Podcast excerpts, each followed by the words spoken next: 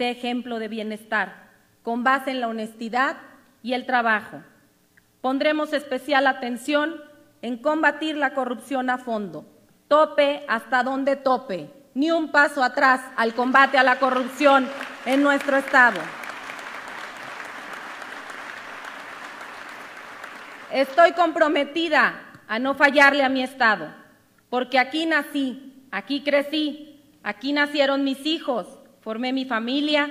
porque aquí vivo, vivo y porque tengo el mejor ejemplo en mis padres, que son luchadores sociales, mis abuelas y abuelos campesinos, y de ellos aprendí que el trabajo duro y digno trae como recompensa progreso y prosperidad, y eso es lo que quiero para mi tierra.